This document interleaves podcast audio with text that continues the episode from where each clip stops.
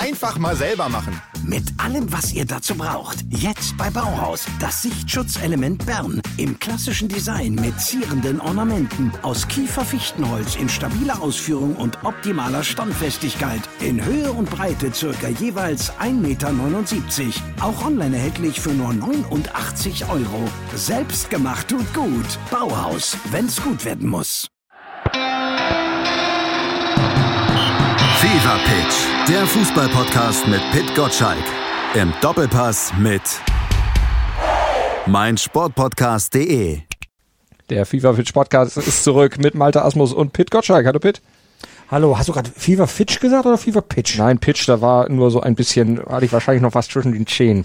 Ach, deine Aussprache leidet wieder, ja? Ja, wenn ich kurz vorher was esse, dann klebt manchmal so da noch was äh, zwischen und dann kann das mal sein, aber ich hoffe, das gibt sich im Laufe der Sendung. Aber wir wollen ja über ein Thema sprechen, was eigentlich immer zu kurz kommt, also findet Twitter zumindest, was äh, eigentlich zu stiefkindlich behandelt wird. Wir sprechen über den FC Bayern und den Saisonstart und die mögliche neue Ära nach der Ära Lewandowski. Was meinst du, was los ist, wenn ich sage, im Doppelpass reden wir über den FC Bayern? Dann ist die Hölle los, ja, ob uns gar keine anderen Themen einfallen. Es hätte ja schon vor drei Wochen ein 1 zu 0 gegen den VfL Bochum von irgendeiner x-beliebigen Mannschaft gegeben. Das müsste doch im Zentrum der Diskussion sein.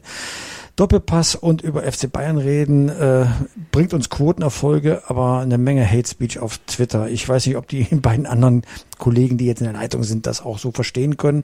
Oder kann man nicht genug über den FC Bayern reden. Fragen wir gleich mal nach. Wir sind ja taktisch flexibel mittlerweile aufgestellt. Letzte Woche waren wir eine Dreierkette. In dieser Folge haben wir uns auf eine Viererkette geeinigt, haben taktisch umgestellt, um einfach dieses Feld, dieses weite Feld FC Bayern auch mal in der ganzen Breite abdecken zu können. Und mit dabei, du hast gesagt, zwei Leute. Natürlich, wir zwei plus zwei sind vier. Der Bayern-Experte und freie Journalist Justin Kraft. Hallo, Justin. Hallo. Und ja, ich denke mal, über die Bayern wird so gut wie gar nicht in der Medienlandschaft berichtet. Also wird es mal Zeit für so einen Podcast. und einer, der sich auch mit dem FC Bayern beschäftigt, daher eigentlich quasi beschäftigungslos ist, ist der Sport 1 Chefreporter, verantwortlich für den FC Bayern, Kerry Hau. Hallo Kerry. Hallo zusammen. Ja, aber, aber Justin Kraft muss man ja wissen, ja. Ich weiß, dass sein Herz schlägt für den FC Bayern, aber er ist auf Abwägen. Er ist ja dem Frauenfußball jetzt sehr zugewandt, weil da auch der FC Bayern eine dominierende Rolle hat oder insgesamt Frauenfußball, Justin. Insgesamt, also das, äh, der FC Bayern hat ja gar nicht so die dominierende Rolle. Das kam zwar in den letzten Jahren so ein bisschen nach oben, aber dominierend ist in Deutschland ja da eher der VfL Wolfsburg. Ähm, aber insgesamt einfach großes Interesse für die Entwicklung, die da stattfindet und ja, wie das alles vorangeht. Und deswegen schlage ich nämlich den Bogen, weil Bayern spielt gegen Wolfsburg. Also du bist wie geschaffen für diesen Podcast. Deswegen haben wir dich eingeladen. Da gucken wir natürlich auch nachher nochmal drauf. Aber Justin ist Fan. Äh, Kerry, darfst du als Chefreporter Bayern denn auch Fan sein oder warst du überhaupt mal jemals Bayern-Fan? Sympathisant in meiner Kindheit. Natürlich war das erste Trikot, was ich hatte, auch äh, ein Bayern-Trikot von Mehmet Scholl damals noch. Ähm, ja, aber insgesamt äh, würde ich mich jetzt nicht als Bayern-Fan bezeichnen. Ich glaube, das wäre auch nicht so gut, weil ich muss ja neutral berichten und ähm, da mit Emotionen ranzugehen, ich glaube, das passt da nicht so. Das sind so Momente, die mich immer fertig machen, ja. Er erwähnt gerade den Namen Mehmet Scholl. Als ich im Alter von Kerry Hau war und auch ein junger Reporter, der über den FC Bayern berichtet hat, war ich dabei, als Mehmet Scholl gerade zum FC Bayern kam und er war damals Fan und heute macht er mein Business. Dann sieht man erstmal, wie selbst man alt geworden ist und äh, die Zukunft gehört halt Jungs wie Kerry Howe und Justin Kraft, die einfach mit ganz neuen Augen, mit ganz neuen Approach rangehen an diese Themen und mit denen wir wahrscheinlich auch heute ganz munter deswegen auch über den FC Bayern reden können. Genau, und über die aktuellen Entwicklungen. Justin, als Fan, der du ja immer noch bist, äh, kannst du das denn auch so trennen zwischen neutral berichten, kritisch berichten und dann immer doch auch das Fanherz mal auszublenden? Ähm, ich denke, dass das Fan-Dasein so ein bisschen gelitten hat in den letzten Jahren. Ähm, einfach durch das, was ich jetzt mittlerweile auch beruflich mache. Ich sehe das ähnlich wie, wie Carrie, ähm, aber ja, also ich glaube, so ganz äh, verliert man das, das Fansein für den Fußball äh, nie und ich glaube, da, das ist auch ganz gut, das immer so ein bisschen auch im, im Hinterkopf zu haben. Aber man muss das trennen und äh, das kann ich, glaube ich, ganz gut. Ähm, klar, das müssen andere beurteilen, ähm, ob es dann letztendlich äh, wirklich so ist, wie ich es selber fühle. Aber ähm, ja, also ich, ich gehe jetzt nicht an die Sache ran und bin da voller Emotionen und denke mir, äh, jetzt muss ich aber wirklich mal hier äh, was, was richtig Gutes über den FC Bayern schreiben, weil ich ja Fan bin. Also so, so gehe ich an die Sache natürlich nicht ran. Hattest du denn Emotionen als Robert Lewandowski, als dann diese Personalie sich entschieden hat, dass er eben tatsächlich geht? Ja, äh, genervt sein so ein bisschen, aber jetzt nicht, weil ich Bayern-Fan bin, sondern ja, weil, weil das Thema einfach so dominant war und teilweise so äh, von Wasserstandsmeldung zu Wasserstandsmeldung äh, gehüpft ist, dass ich irgendwann äh, nicht mehr so viel Lust darauf hatte, das, das zu verfolgen. Ähm, aber man muss es ja trotzdem, gerade wenn man sich beruflich damit auseinandersetzt. Ähm, ja, aber ansonsten, ich, ich kann es verstehen, dass, dass er nochmal was Neues machen will. Also ähm, wie es gelaufen ist, das ist sicherlich diskutabel und ich kann da auch verstehen, dass viele Fans das nicht so gut finden. Ähm, andersherum könnte man argumentieren, Robert Lewandowski fand sicher auch einiges nicht so gut, was vom FC Bayern kam. Und ja, so ist es ein bisschen äh, unliebsam geendet. Aber den grundsätzlichen Wunsch, was anderes zu machen, den kann ich schon verstehen. Mhm. Kari, du hast mit oder für Sport 1 mit Lewandowski über beide Seiten letztlich gesprochen in dieser Woche. Großes Abschiedsinterview. Wie hast du ihn denn erlebt und wie hast du vor allem seinen Abschied aus München erlebt? Ja, er war extrem gelöst. Also ich bin, äh, habe das auch am Freitag erst erfahren, dass das Interview klappt, weil ich habe ja monatelang da auch ein bisschen äh, ja gegraben, dass ich ein Interview bekomme. Und äh, Pitt hat mich schon ein bisschen auf die Schippe nehmen wollen, gesagt, er hat dich verarscht und so, er gibt dir kein Interview mehr. Und äh, am Ende war es dann so, dass es doch geklappt hat und ich dann nach seiner Präsentation mit ihm gesprochen habe in Barcelona. Ähm, fand ich auch jetzt nicht selbstverständlich von einem Spieler seines Formats, sich da nochmal Zeit zu nehmen und zu sagen, hey, ähm, das schließen wir jetzt nochmal schön ab mit einem Interview. Er wollte das auch unbedingt. Er wollte nochmal darüber sprechen und eben auch ein paar Sachen einfach klarstellen, weil seine, aus seiner Sicht war es eben notwendig, auch diese Art und Weise dieses Abschieds eben zu forcieren, ähm, auch diese Worte zu wählen in der drastischen Art, wie er es eben getan hat, weil er nicht geglaubt hätte, dass die beiden ihm die Freigabe sonst gegeben hätten, auch in die in die Richtung, ähm, ja, ich habe mich emotional verabschiedet, weil das kannst du dem Fan dann auch nicht mehr verkaufen. Also nach diesem Interview, nach dieser Pressekonferenz stand für mich auch fest, okay, der geht jetzt. Da gibt's jetzt keine, keinen Weg auch zurück, weil das war einfach zu drastisch und das hätte sonst auch intern natürlich zu weiteren Problemen und Diskussionen geführt. Und ja, wie habe ich ihn erlebt? Äh, er war müde nach dem Tag, aber sehr gelöst und äh, auch happy. Hat äh, eine der ersten Dinge, die er gesagt hat, so ja, ich, ich hatte eine super Zeit in München, aber das hinter mir, hat er dann auf äh, das Meer gedeutet, auf den Sandstrand, hat er gesagt, das hatte ich dort eben nicht. Und da konnte ich ihn dann auch noch mal umso besser verstehen, weil ich glaube, nach zwölf Jahren in Deutschland als Ausländer willst du auch einfach noch mal was Neues machen und Spanien war ja immer sein Ziel, da wollte er immer spielen. Pitt, jetzt hat er das mehr, äh, vielleicht aber auch bald mehr Zeit, weil noch ist er für La Liga nicht registriert, also stand jetzt zumindest. Naja, das sind ja, das ist ja das Absurde bei dem ganzen, ganzen Spiel. Barcelona leistet sich einen Spieler, den man sich nicht leisten kann. Äh, zumindest nicht im Moment. Man muss jetzt andere Spieler loswerden, die Klauseln in ihren Verträgen haben, dass sie gehen können, wenn sie nicht gemeldet werden. Äh, man zwingt Spieler quasi mit öffentlicher Erpressung schon fast oder auf jeden Fall Druck, Droh- und Druckgebärden dass sie auf Teile ihres Gehaltes äh, äh, verzichten, obwohl sie schon das Zugeständnis gemacht haben, dass sie, dass sie das Gehalt stunden. Also das ist ein so großes Durcheinander, dass ich, dass ich weniger auf Lewandowski gucke, sondern tatsächlich, wie lange darf ein Verein wie der FC Barcelona äh, solche Machenschaften begehen? Ähm, das Ganze, also welche Unruhe die beim FC Bayern geschaffen haben, obwohl sie noch gar nicht die Voraussetzungen dafür herbeigeführt haben. Das geht mir nicht in den Kopf hinein. Also wenn wir jetzt über Lewandowski reden, klar, weil es die menschliche Seite ist, weil der Mann acht Jahre lang hier Bundesliga-Geschichte beim FC Bayern geschrieben hat, aber äh, noch mehr, das ist noch für mich das fast größere Thema ist, warum die UEFA zusieht, was der FC Bayern, äh, FC Barcelona für ein Spielchen treibt. Das ist doch mit Financial Fair Play so in dieser Form nicht mehr vereinbar. Ne? Das, ist, das ist ja unmenschlich fast, was man diesen Spielern zumutet beim, beim FC Barcelona. Es geht um De Jong. Eine Geschichte, die auf jeden Fall sehr fragwürdig ist. Justin, ist es auch was, wo du sagst, boah, Fußball in der Form, deshalb dann vielleicht auch lieber die Hinwendung bei dir zum Frauenfußball, weil da solche Auswüchse stand jetzt zumindest noch nicht sind.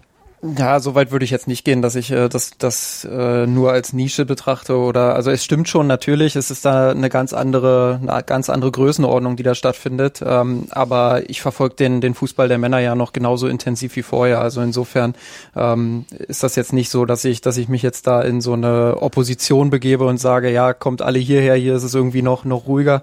Ähm, nee, nee, so ist es nicht. Ähm, aber ich kann die Gedanken von Pitt da komplett nachvollziehen. Ähm, ich muss auch sagen, ich blick da gar nicht richtig durch. Also selbst wenn ich versuche, mich da zu informieren, gibt's immer wieder Stellen, ähm, wo ich mich frage, ja, wie ist das möglich und was passiert da eigentlich hinter den Kulissen und wie, wie kann dieser Club überhaupt überlebensfähig sein? Ähm, dann lese ich da größere Analysen zu und bin vorher äh, mit Fragezeichen reingegangen und habe danach irgendwie noch mehr. Also ähm, deswegen maße ich mir auch nicht an, das zu beurteilen, was da passiert, aber es ist schon sehr, sehr fragwürdig von außen betrachtet. Kerry, wird sich diese Fragwürdigkeit demnächst auflösen, beziehungsweise wie wird der Fall weitergehen? Wird Lewandowski in Bälde spielen dürfen? Wie siehst du es? Ja, ja, also davon geht er persönlich aus. Das wurde ihm so auch versichert von äh, Laporta, dem Präsidenten. Aber klar, was ihr sagt, das ist äh, heftig. Vor allem auch, was ich ja schlimm finde, sind dann, dass die Fans da komplett dann auch den Club oder ein Großteil der Fans da mitmacht. Der Braithwaite ist ja ins Stadion eingelaufen bei der Teampräsentation, wurde ausgepfiffen. Den Memphis Depay nehmen sie die Nummer 9 weg und der Jong äh, beleidigen sie, wenn er am Trainingsländer äh, langfährt. Also das ist schon Wahnsinn auch für, für so manche Spieler.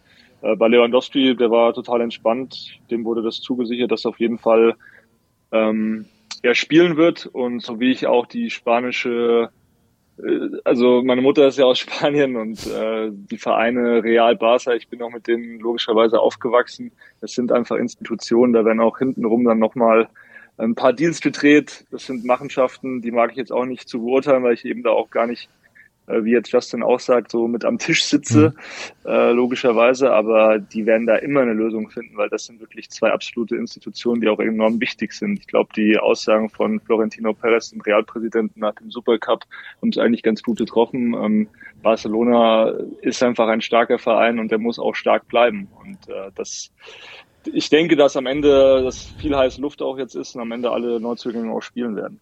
Dann gucken wir nochmal zurück auf den FC Bayern. Justin, als äh, Fan bzw. als Bayern-Beobachter, welche Rolle oder welches äh, Bild wird äh, Lewandowski denn in einigen Jahren beim FC Bayern dann mit ein bisschen Abstand genießen? Wie glaubst du, wird er dann wahrgenommen und gesehen von Fans und auch von Offiziellen? Wird er in diesen Status einer Legende aufgenommen? Also was ich so auf Twitter wahrgenommen habe, da sind wir wieder beim Thema äh, Twitter und, und Realität vielleicht, ähm, das, das ist so äh, sehr viel, ja, Legende wird er eher nicht. Wenn man aber nur die sportlichen Leistungen betrachtet, glaube ich, dann gibt es keine zwei Meinungen. Also äh, den Müller-Rekord geknackt, äh, wenn er jetzt noch länger beim FC Bayern geblieben wäre, hätte er wahrscheinlich auch noch die 365 Tore von Müller angegriffen. Also das ist schon sensationell, was der da abgeliefert hat. Aber er als Typ, glaube ich, so als ähm, als Mensch und Charakter ähm, ist halt ein bisschen kühler, was, was das alles angeht, ein bisschen abgezockter auch, äh, was solche Geschichten wie jetzt diesen Sommer angeht ähm, und legt eben nicht so viel Wert auf Fannähe. Und ich glaube deshalb ähm, haben viele dieses Gefühl, aber ja, wenn wir über sportliche Dinge sprechen und äh, das mache ich bevorzugt, dann ähm, ist er eine absolute Legende des FC Bayern, der äh, maßgeblich dazu beigetragen hat, dass sie die Champions League geholt haben, dass sie viele andere Titel geholt haben, der super viele Tore geschossen hat, auch super viele Tore vorbereitet gearbeitet hat. Ich finde auch, der sich persönlich als Spieler nochmal weiterentwickelt hat. Lange wurde ihm der Vorwurf gemacht, er ist zu, zu egoistisch oder ähm, ja, er, er sucht oder will zu oft im Mittelpunkt stehen. Das kann man sicherlich für die letzte Saison nochmal diskutieren, aber es gab davor auch eine lange Phase, wo ich finde, dass er sehr mannschaftsdienlich gespielt hat. Ähm, insofern, ja, ich glaube, er kann sich sportlich nicht viel vorwerfen und der FC Bayern kann glücklich sein, dass er da war. Und kann auch Pitt aus deiner Sicht glücklich sein, dass er jetzt vielleicht weg ist, weil es mehr äh, Möglichkeiten jetzt für den FC Bayern gibt, auch ja zu spielen und äh, auch die Ideen von Nagelsmann äh, dann noch weiter auszuführen? Ich habe äh, von einer Beobachtung eines, äh, eines Kollegen gelesen beim Training. Der hat äh, ziemlich genau gesehen, dass Nagelsmann tatsächlich jetzt mehr Trainingsformen und mehr Spielzüge einüben kann mit der Mannschaft, als das vorher bei Lewandowski der Fall war.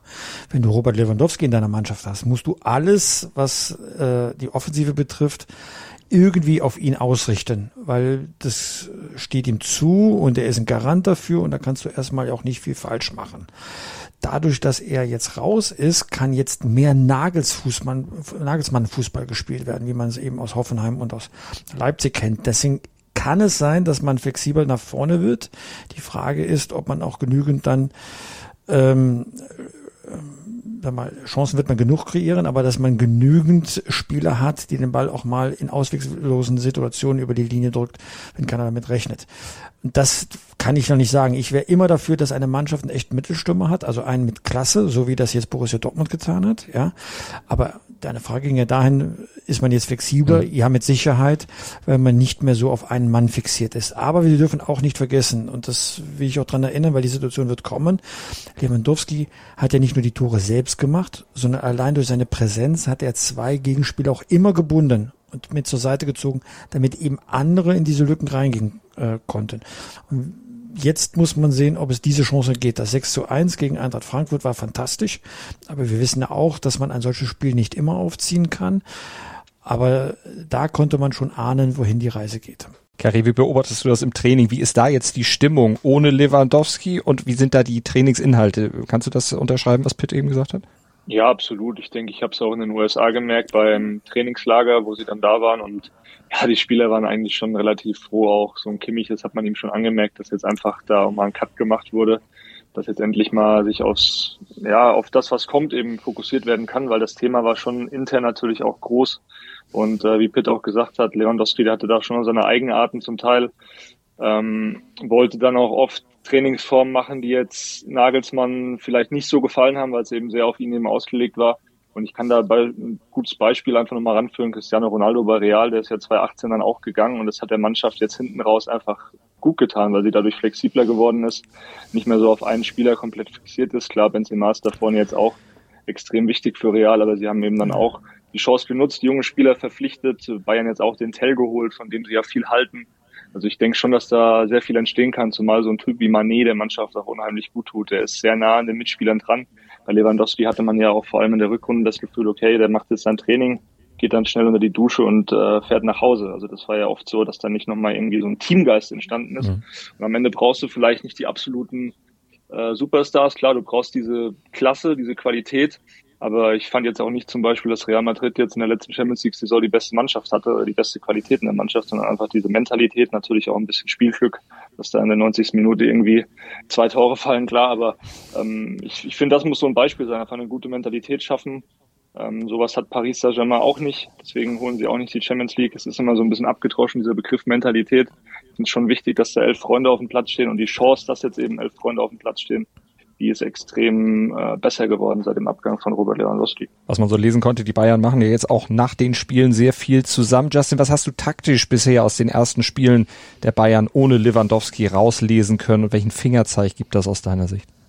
Ja, ich würde mich da äh, Pitt anschließen und, und sagen, das war auf jeden Fall dynamisch, äh, sehr flexibel vorne in der Offensive. Ich fand es beeindruckend zu sehen, wie die Spieler einfach ähm, auch in unterschiedlichen Räumen aufgetaucht sind, äh, viel rotiert haben. Ähm, dieses, dieses neue 4-2-2-2, also mit zwei Halbraumspielern dann quasi noch hinter den Angreifern mit Müller und Musiala, für die ist ja diese Position quasi wie geschaffen. Äh, das war jetzt insbesondere auch in Frankfurt zu sehen, finde ich. Also äh, Musiala müssen wir gar nicht drüber reden, überragendes Spiel. Ähm, ja, einer der besten Spieler der Welt jetzt schon, wenn es darum geht, wie, wie drehe ich auf in engen Räumen und wie versuche ich mich da auch zu lösen. Und das macht er überragend. Und dann hast du vorne eben mit Gnabry und Manet nicht nur zwei schnelle Spieler, sondern auch zwei Spieler, die durchaus abschlussstark sind. Und ähm, das kann funktionieren.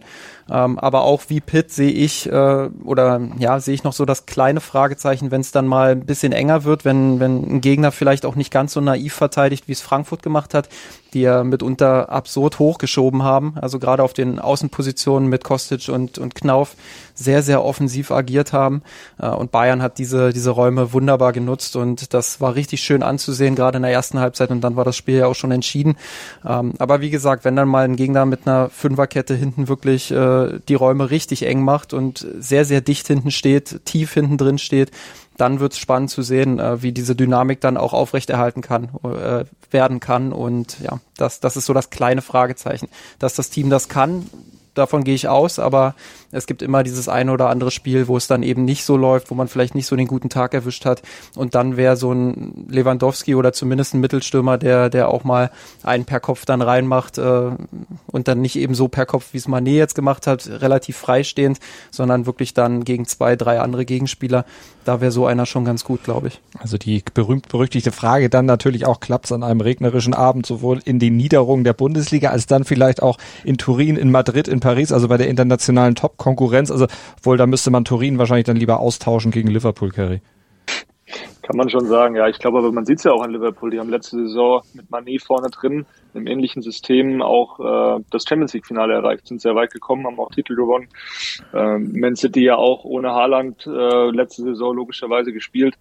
Die verändern sich jetzt auch wieder und ich denke, man gibt jetzt eben auch der Mannschaft dieses Jahr Zeit, ähm, sich zu, zu entwickeln. Und wenn das nicht klappt, dann kann ja Bayern immer noch nachlegen. Man muss natürlich auch dazu sagen, dass es nicht so viele Mittelstürmer auf Top-Niveau aktuell gibt, dass diese Position vielleicht auch so ein bisschen vom Aussterben bedroht ist, dass es diese klassischen Neuner, vielleicht noch halt Harry Kane, deswegen wird er mit Bayern auch immer wieder in Verbindung gebracht, aber ich glaube jetzt nicht, dass Harry Kane, also ist meine persönliche Meinung nur, dass er den Bayern jetzt auch groß weiterhelfen würde, aber das muss man abwarten. Also ich mhm. finde aktuell, wie es auch Justin sagt, wie es auch Pitt sagt, das ist sehr flexibel, das ist sehr variabel und ähm, ich habe auch mit einem Spieler von der Eintracht gesprochen, der hat auch zu mir gesagt, äh, nach dem Spiel, ein, zwei Tage danach, da kommt so viel Speed auf dich zu, da kommt so viel Speed auf dich zu und die, die Mannschaft, also du kannst sie eben nicht einschätzen. Sie sind noch sehr unberechenbar, sage ich mal, unberechenbarer als mit Lewandowski und äh, das ist schon eine Waffe. Ich glaube, mhm. Bundesliga müssen wir eh nicht drüber reden, dass Bayern da wieder Meister wird. Am Ende kommt es dann drauf an, in der Champions League eben äh, weit zu kommen, weiterzukommen als letzte Saison. Wenn der Eintracht Frankfurt halt so offensiv steht wie gegen Bayern München, dann hast du ja auch die Räume, um mit Tempo Fußball äh, die auseinanderzunehmen. Das war einfach,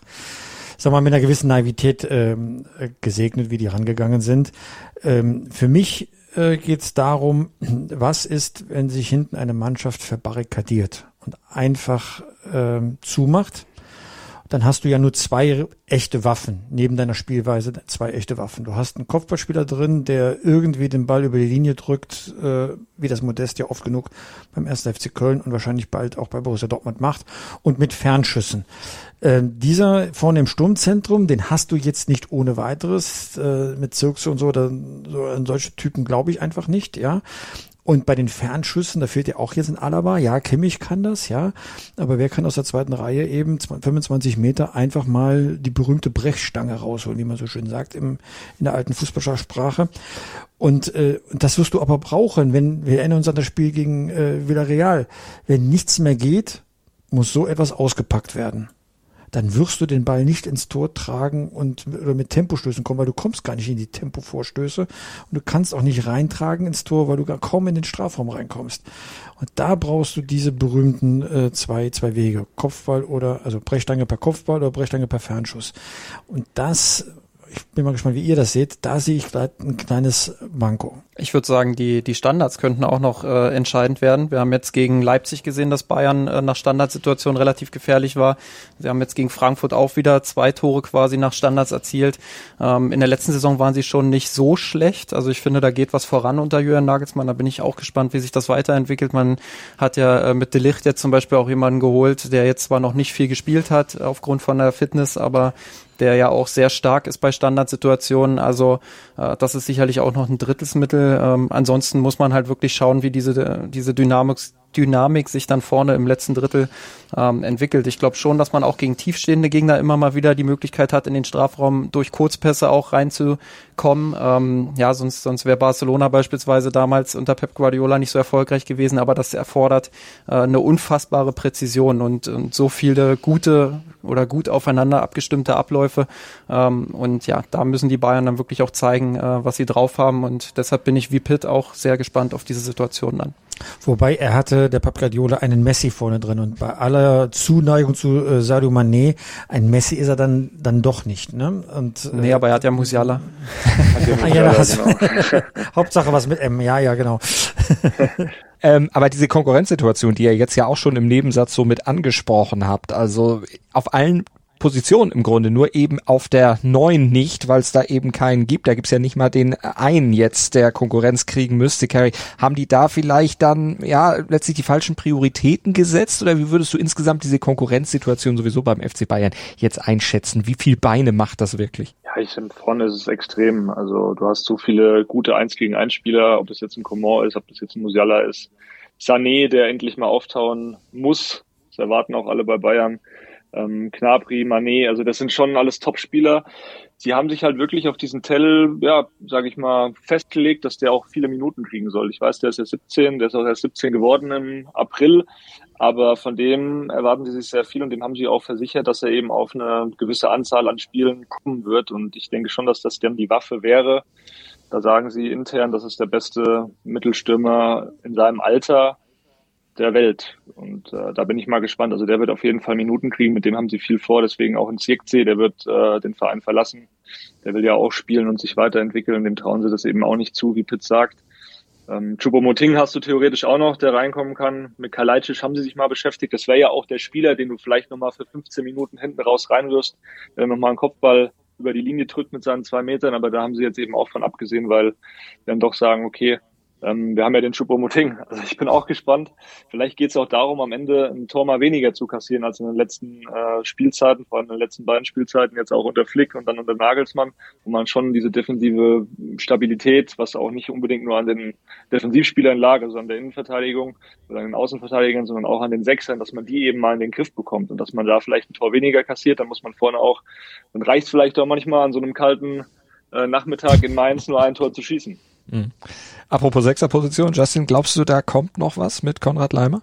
Ja, äh, ich glaube, das kann Kerry besser beantworten. Der ist da ein bisschen näher dran, aber was ich jetzt so die letzten Tage und Wochen gelesen habe, scheint es ja doch so, dass er in Leipzig bleibt. Und ich muss auch sagen, ich finde es aus Bayern-Perspektive gar nicht so schlecht, weil, weil ich hätte es jetzt nicht für derart sinnvoll äh, erachtet, da jetzt 20 bis 30 Millionen Euro für einen Spieler auf den Tisch zu legen, der nächsten, nächsten Sommer ablösefrei ist äh, und der jetzt auch keine extrem große Baustelle schließt. Und äh, klar, Marcel Sabitzer hatte jetzt kein gutes erstes Jahr, da brauchen wir nicht drüber reden, hat aber eine sehr gute Vorbereitung gespielt und ich finde, der hat jetzt auch in den, in den Spielen im Supercup und jetzt eben auch am ersten Spieltag in der Bundesliga äh, ja einen guten Eindruck gemacht. Ähm, deshalb, ja, ich sehe in Leimer jetzt nicht irgendwie mhm. äh, das Riesen-Upgrade.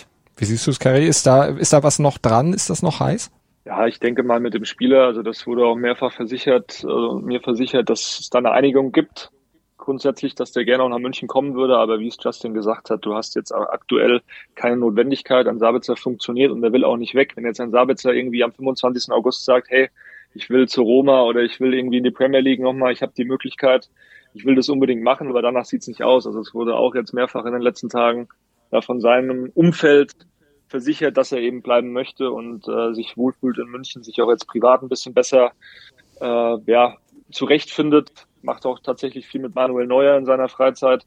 Also das sind schon jetzt auch Punkte, die einfach gegen den Leimer-Transfer sprechen. Und ich glaube, Musiala hat den so alt aussehen lassen, dass dann die Bayern-Bosse auch gesagt haben, also im Supercup jetzt, mhm. die Bayern-Bosse auch gesagt haben, äh, nee, brauchen wir jetzt nicht unbedingt 30 Millionen für einen Spieler ausgeben, der nächstes Jahr eben ablösefrei wäre.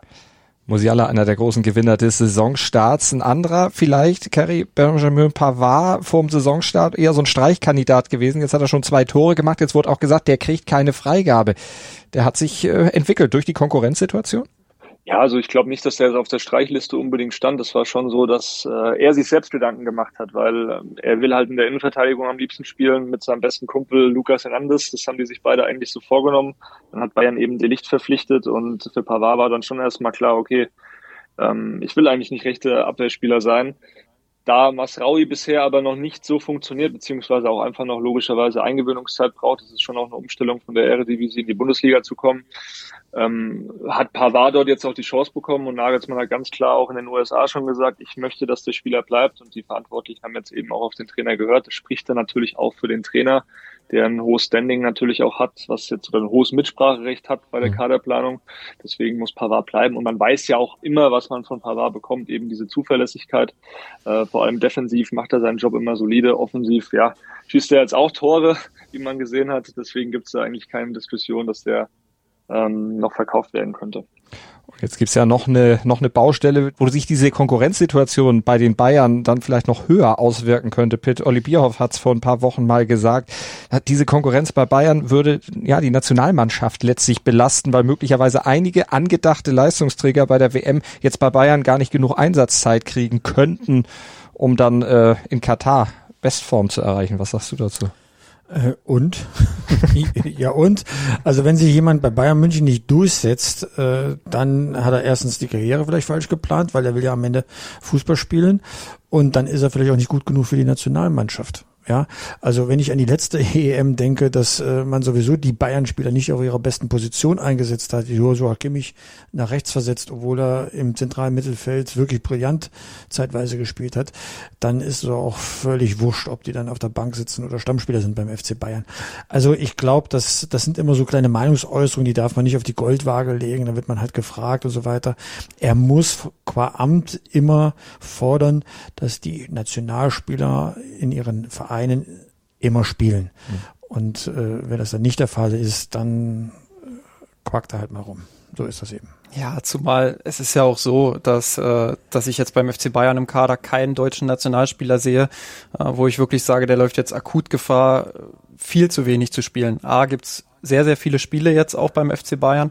Ich glaube, allein im Oktober sind es dann irgendwie, irgendwie acht oder neun. Äh, da muss rotiert werden. Und B, äh, der Konkurrenzkampf führt dann auch meines Erachtens dazu, dass sich die Spieler gegenseitig pushen.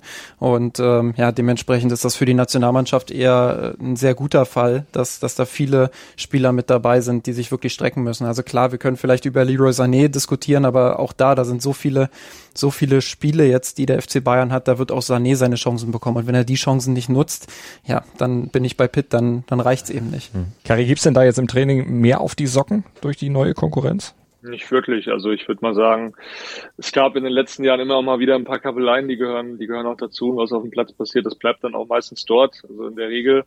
Man merkt aber schon, dass das Niveau einfach besser ist. Nagelsmann war natürlich nicht zufrieden auch, dass er da Spieler hatte, mit denen er eben nicht viel anfangen konnte, ähm, die auch das Trainingsniveau jetzt nicht unbedingt angehoben haben. Aber allein so ein Gravenberg, der tut, glaube ich, auch extrem gut im Mittelfeld. Der, von dem schwärmen alle bei den Bayern sehr talentierter Spieler, der auch Goretzka sicherlich Probleme machen wird, wenn der wieder zurückkehrt. Ich meine, Goretzka, der hat eh die Seuche mit seinen Verletzungen, ja. aber das Niveau hat sich definitiv gesteigert. Äh, klar, aktuell ist es schon auch so, dass sie da mit einem äh, 16-Jährigen als Linksverteidiger trainieren, aber der macht es auch ganz gut, der Paul Wanner. Also äh, das Niveau, das sagen eigentlich alle, ist schon, schon besser geworden, flexibler, wie gesagt.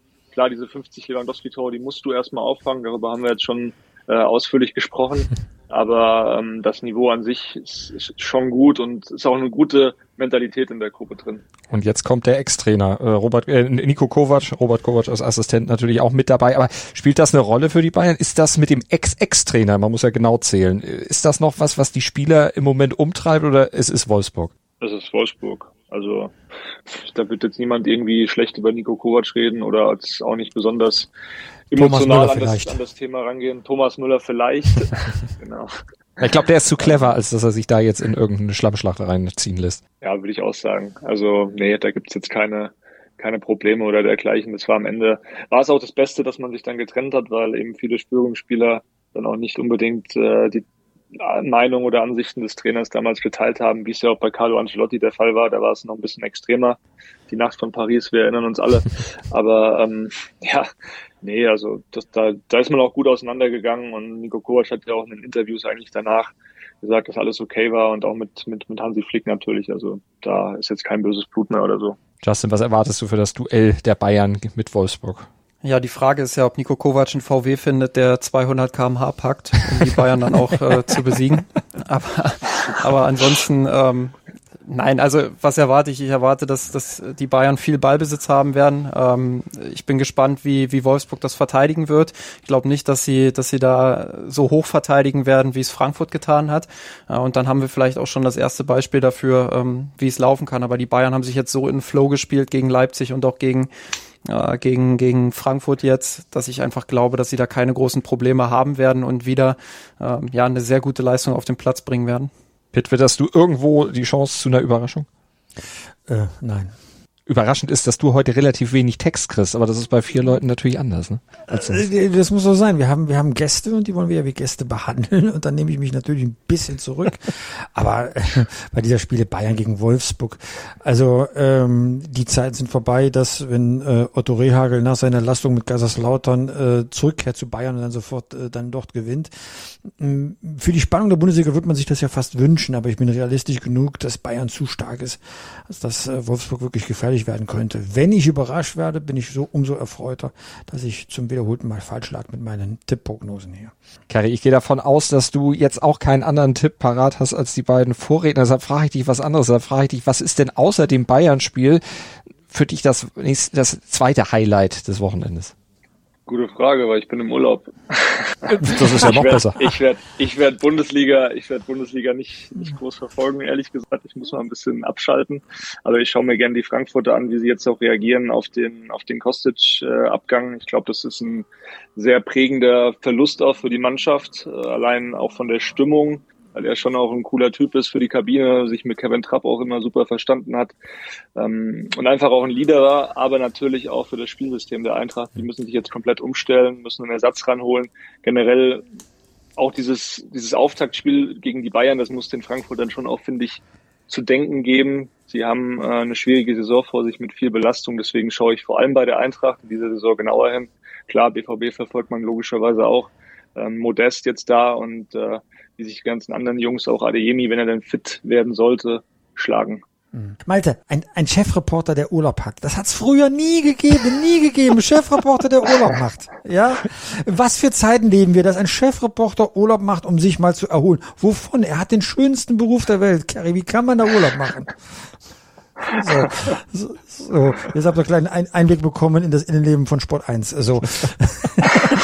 Ich wollte eigentlich schon zu meiner Verteidigung Ende Juni Urlaub machen, das wollte ich wirklich.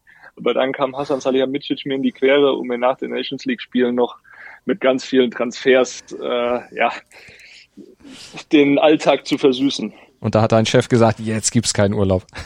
Genau. Nein, nein, zu seiner Ehrenrettung, das hat er selbst gesagt. Er hat gesagt, der kann ich nicht weg, da, da brennt gerade die Hütte und da muss ich mit dabei sein. Und diese Freude merkt man ja auch. Also ich hoffe, Absolut. man hat den Scherz äh, in meinen Mundwinkel dann doch auch hören können über die Leitung. Nein, nein, ich freue mich, weil du ja die Frage in die Runde geworfen hast. Ja. Ich freue mich auf Schalke gegen Mönchengladbach. Einfach weil die Schalker sowieso große Emotionen schlechter Start gegen jetzt eine brandgefährliche Gladbacher Mannschaft. Da müssen sie jetzt zeigen, ob sie wirklich auch diese Erstligatauglichkeit äh, zeigen, ähm, äh, zeigen, dass sie Erstligatauglich sind. So rum muss der Satz sein, weil äh, das ist sonst eine ganz heikle Situation immer auf, auf Schalke, wenn du dann mit äh, zwei Niederlagen in die in die Saison hineingehst, ja, dann bist du schon im dritten Spiel wieder noch noch mehr unter Druck, ja. Und die Gladbacher, von denen verspreche ich mir einiges. Irgendwas ist da gerade passiert in der, in der Mannschaft. Das, das fühlt sich gut an. Ja. Und am Sonntagmorgen im Doppelpass wird Gerald Asamoah zu Gast sein. Und Justin, du darfst abschließend noch sagen, was ist neben Bayern dein Highlight? Ja, Freiburg gegen Dortmund würde ich sagen. Ähm, einfach weil es zwei Teams sind, die einen sehr ansehnlichen Fußball spielen. Ähm, Freiburg, allein die Entwicklung jetzt in den letzten zwei Jahren nochmal sehr beeindruckend. Und Freiburg war auch immer so ein Team, gegen das Dortmund ganz gerne mal gestolpert ist. Und ich glaube, das wird so noch nicht der absolute Gradmesser, um dann danach endgültig urteilen zu können, äh, ob Dortmund nun äh, konkurrenzfähig ist im, im Sachen Meisterschaftskampf oder nicht. Dafür sind wir zu früh in der Saison, aber es wird so ein kleiner erster Hinweis darauf. Da gucken wir genau hin. Doppelpass hatte Pitt schon gesagt. Newsletter gibt's am Montag wieder, beziehungsweise immer Werktag 6.10 Uhr, wenn ihr ihn abonniert unter newsletter.pitgottschalk.de. Und den Podcast, den gibt's auf meinsportpodcast.de, bei Sport 1 und überall, wo es Podcasts gibt, dann immer donnerstags frisch, aber ihr könnt auch gerne in die alten Folgen reinhören, gerade in diese hier zum Beispiel auch, denn diese Geschichte zu Bayern und was nach Lewandowski kommt, das ist ja durchaus allgemeingültig, nicht nur auf das Spiel gegen Wolfsburg bezogen. Also gerne auch dann in den nächsten Tagen dann noch weiterhören, auch gerne weitersagen, weiterempfehlen und liken, rezensieren und abonnieren im Podcatcher eurer Wahl. Das hat mir sehr viel Spaß gemacht mit euch drei als Viererkette. Ich sag danke an Justin und an Kerry. Gerne. gerne. Und danke an Pitt natürlich auch. Ja, ciao, ciao, Malte. Starting Grid, der Formel 1 Podcast mit Kevin Scheuren geht in die neue Saison. Alles auf Anfang. Erleben wir wieder einen Durchbruch von Max und Red Bull? Wo steht der neue Ferrari und wie wird Louis letzte Saison im Silberpfeil aussehen? Die Antworten dazu erhaltet ihr bei Kevin im Podcast und bei Wow mit allem, was Sky Sport zu bieten hat. Neben der Formel 1 jetzt auch mit der MotoGP. Endlich sind beide Königsklassen vereint. Ihr könnt mit Wow bei jeder Session und jedem Rennen live dabei sein. Übrigens jetzt auch neben der gewohnt hochwertigen Übertragung, den Behind-the-Scenes-News und den Interviews mit etlichen Bonus-Channels für beide. Ihr seht also, wenn ihr euch Wow zulegt, könnt ihr das ganze Jahr bei allem dabei sein, was in der Formel 1 und MotoGP passiert. Und neben der Formel 1 und MotoGP auch noch in der Formel 2 und Formel 3 und der Moto 2 und Moto 3. Alles zusammen streamen mit Wow. Alle Infos auf wowtv.de slash motorsport. Wie baut man eine harmonische Beziehung zu seinem Hund auf? Puh, gar nicht so leicht. Und deshalb frage ich nach, wie es anderen Hundeeltern gelingt, beziehungsweise wie die daran arbeiten. Bei Iswas Dog reden wir dann drüber. Alle 14 Tage neu mit mir, Malte Asmus und unserer Expertin für eine harmonische Mensch-Hund-Beziehung, Melanie Lippisch. Iswas Dog mit Malte Asmus. Überall, wo es Podcasts gibt.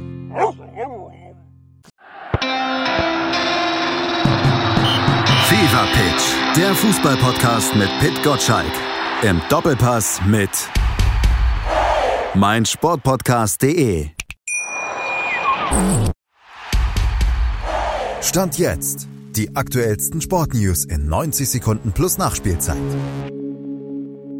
Leverkusen macht den nächsten Schritt in Richtung Meisterschaft. In Hoffenheim, da träumen sie nicht mehr ganz leise von Europa und die Augsburger Panther, die können sportlich den DEL-Abstieg nicht mehr verhindern. Der 2 zu 0 Sieg im Derby gegen Köln war glanzlos, aber ganz ehrlich, wen interessiert das schon, wenn am Ende tatsächlich die erste Meisterschaft für Bayer Leverkusen rausspringen würde?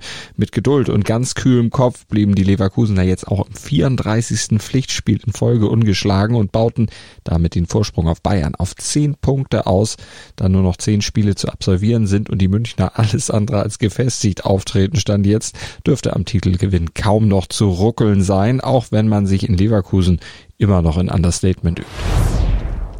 Offener ist dagegen die Frage, ob die TSG Hoffenheim in der neuen Saison europäisch spielen darf. Nach dem 2 zu 1 Sieg gegen Werder sieht es damit aber gar nicht so schlecht aus. Stand jetzt sind die Hoffenheimer Siebter und haben damit beste Chancen drauf. Und Maximilian Bayer, der hat zudem noch beste Chancen mit der DFB-Auswahl zur EM zu fahren. Zwei Doppelpacks innerhalb von neun Tagen sind auf jeden Fall mal ein ziemlich eindrucksvolles Bewerbungsschreiben für Julian Nagelsmann. Zwölf Saisontore stand jetzt stolze Bilanz und so viele deutsche Mittelstürmer auf diesem Level gibt's ja auch nicht gerade. Und damit zum Eishockey. Rein sportlich sind die Augsburger Panther nicht mehr zu retten. Den sportlichen Klassenerhalt in der DEL können sie nach der 1 zu 3 Niederlage gegen die DEG nicht mehr schaffen, aber sie können noch hoffen, dass sie trotzdem drin bleiben dürfen, denn sie müssen nur in die DEL 2 runter, wenn die Kassel Huskies und die Krefeld Pinguine Meister würden. Das sind nämlich die einzigen beiden Zweitligisten, die eine DEL-Lizenz beantragt haben. Letztes Jahr blieben die Panther auch nur drin, weil die aufstiegsberechtigten Teams patzten.